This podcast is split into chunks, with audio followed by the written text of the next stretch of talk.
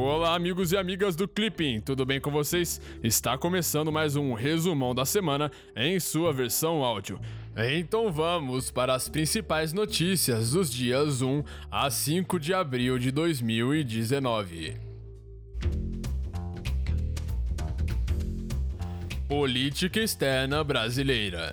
Na quinta-feira passada, o Brasil circulou na Organização Mundial do Comércio, a OMC, proposta para aprimoramento dos procedimentos do órgão de apelação e para a superação do impasse na seleção de novos membros. Segundo o Ministério das Relações Exteriores, com essa proposta, o Brasil demonstra de modo decisivo e construtivo o seu compromisso em assumir uma posição de liderança nas discussões sobre a reforma da OMC. No domingo, o presidente da República Jair Bolsonaro realizou uma viagem oficial a Israel, onde se reuniu com o primeiro-ministro israelense Benjamin Netanyahu.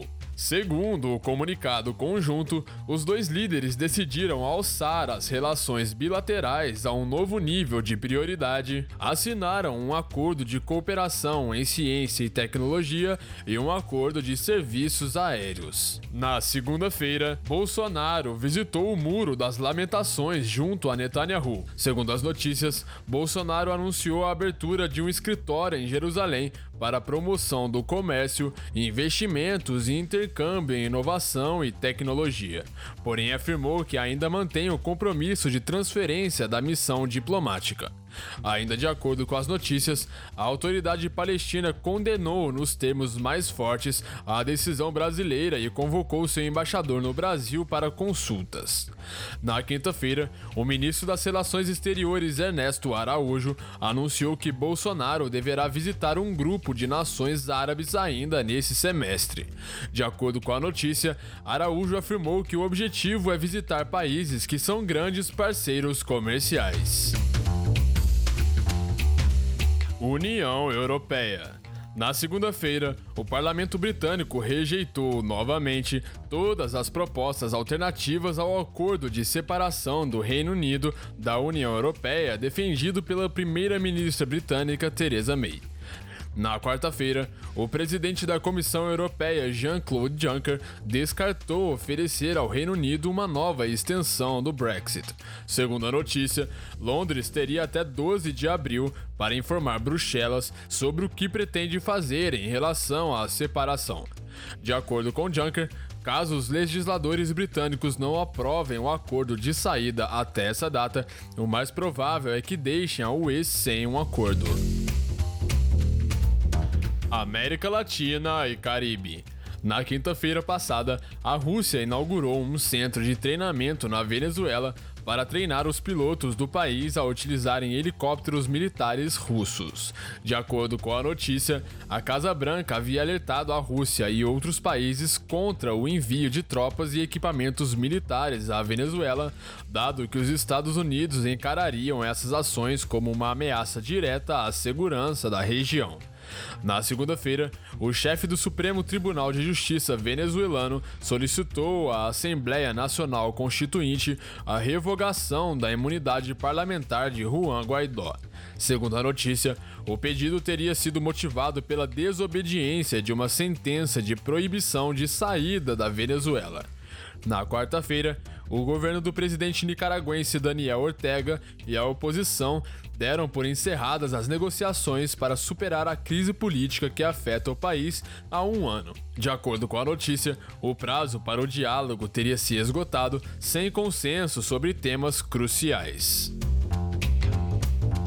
Segurança. Na quinta-feira, a Organização do Tratado do Atlântico Norte, a OTAN, completou 70 anos de existência. De acordo com a notícia, o secretário-geral da OTAN, Jens Stoltenberg, em discurso no Congresso norte-americano, alertou para o perigo de uma nova Rússia mais assertiva, porém destacou que a aliança não está buscando uma nova guerra fria com o país. Terrorismo. Na quinta-feira passada, o Conselho de Segurança das Nações Unidas adotou uma nova resolução que visa a supressão de financiamento a grupos terroristas no mundo todo. De acordo com a resolução, o Escritório das Nações Unidas de Contra-Terrorismo terá um papel de comando para identificar maneiras de suprimir financiamentos ao terrorismo.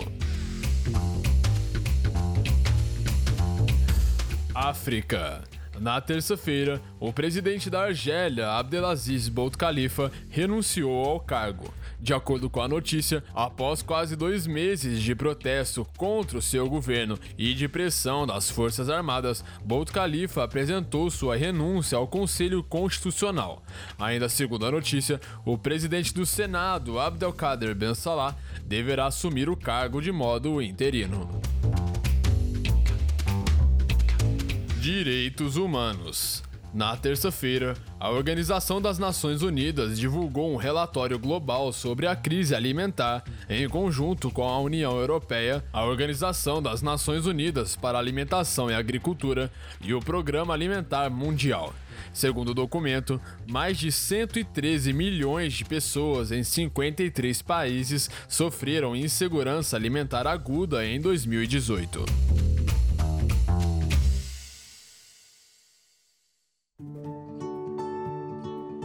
Então é isso aí. Essas foram as principais notícias e atualidades dessa semana. Se você gostou, não se esqueça de deixar o seu feedback aqui na plataforma do Clipping ou então no nosso Instagram, no nosso SoundCloud. E qualquer dúvida, pode entrar em contato com a gente, beleza? Então eu vou ficando por aqui, um grande abraço e te vejo na semana que vem.